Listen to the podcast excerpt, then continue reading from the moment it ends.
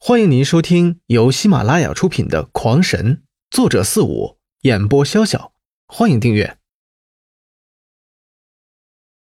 第九十四章，陷阱是用来猎杀野兽的工具，但对于凶兽来说就已经不好用了，更别说灵兽。看到刘辉这番举动，正叫三人无语。但是刘辉独自一人在森林中生存了这么久，肯定有着他的特别之处，所以大家都选择相信了他。很快，庄牡丹便开始进入了突破状态，一丝弱弱的波动瞬间传出。不久，周围数里内灵兽都开始有了一丝感应。最先行动的自然是离得最近的一只猛。猛是这个世界特有的动物，形态不猫不狗的，倒更接近于狮。体型不大，但却是极为的勇猛。无论大小灵兽，它都敢于一战，所以被称之为猛。听到猛的吼叫，那庄凯达等人脸都绿了，手中的大砍刀那都是握出响啊。狂战和那王二更是牙齿直打架，两条腿不停的抖动，就差没尿裤子了。刘辉看到猛，反倒轻松起来，因为猛虽然勇猛，但却是不聪明。他的勇猛完全来自于大脑中没有害怕这根弦，所以刘辉的陷阱对他来说却是十分的有效。看着那正飞速接近的猛，刘辉嘴角上的笑意越来越浓厚了。他倒背着手，迎着那猛冲来的方向，不慌不忙道：“凯大哥，一会儿我会将这灵猛给捆住不动，你尽快帮助狂战进行封印。”刘辉的此言一出，那三人不禁倒吸一口凉气。难道刘辉是疯了吗？但是庄凯达再次选择了相信，不相信也没有办法呀。面对猛，他一点的制胜的信心都没有。而刘辉的语气清晰缓慢，显然根本就没有将那猛看在眼里。说话间，那猛已经来到了刘辉前不足两丈外，一声怒吼传出，猛然纵身而起，便向刘辉扑来。刘辉就这样眼睁睁地看着那猛扑来。丝毫躲开的意思都没有，庄凯达不禁吓得脸色瞬间变得惨白。眼看那猛已经扑到刘辉面前，刘辉突然一个后跃，背下腹上，双腿猛然上蹬，正踹在那猛的腹下，使之失去了平衡，便一下子向前翻滚而出，直接落向前边的一堆乱草，噗的一声，直接掉落其中。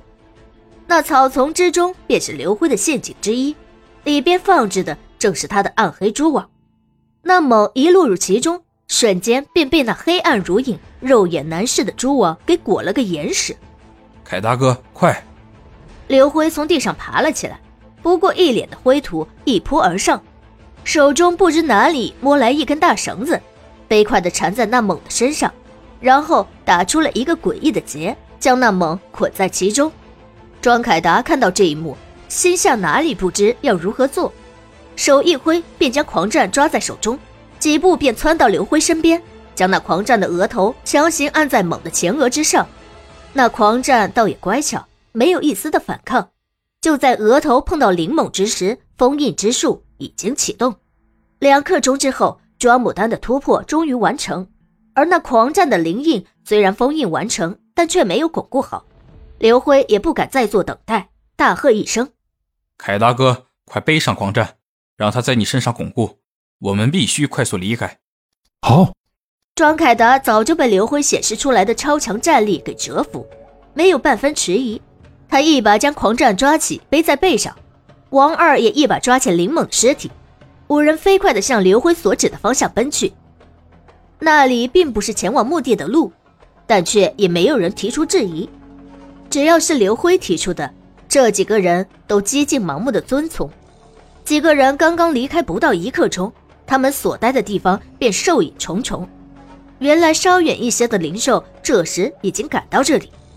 不过即使是这样，也还是有一些灵兽感受到了他们所去的方向，循着他们的气味直追而下。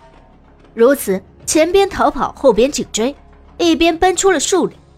这时，那庄凯达拖的也如同被大便憋着了一般，哑着嗓子道：“不。”破好了，我我我也要突破了。靠，还真是时候。狂战，你怎么样？我差不多了，可以一战。好，凯大哥，你现在就开始突破。狂战，王二，你们二人给凯大哥护法。牡丹，一会儿我会将那灵兽控制住，你尽快将其封印。什么？这个时候还封印？当然，送上门的怎能不要？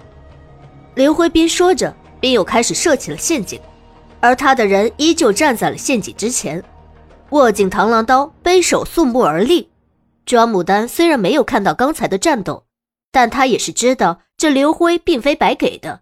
虽然没有跟着刘辉站到最前面，但还是站在了刘辉和陷阱之间，随时准备出手相救。这次来的是一只火红的狐狸，浑身鲜红如火，尖尖的鼻子灵动的四下嗅了嗅，一双机灵的大眼睛不停在刘辉身上转来转去。他并没有像猛那样一上来便冲上去。反而在那里不断的思索着，刘辉看着这个小家伙的举动，心里不由得打起鼓来。自己是缺乏攻击的虫灵，所依赖的只是这个陷阱。可是这家伙如此的聪明，看来之前之法并不能用啊。那火狐狸看着有些心慌的刘辉，更加坚定了自己的推测，反而更不急于进攻了。他看着刘辉走了几步，便停下看看。走几步，便再想想，从始至终都没有想扑上来的意思，这倒让刘辉有些苦于无策呀。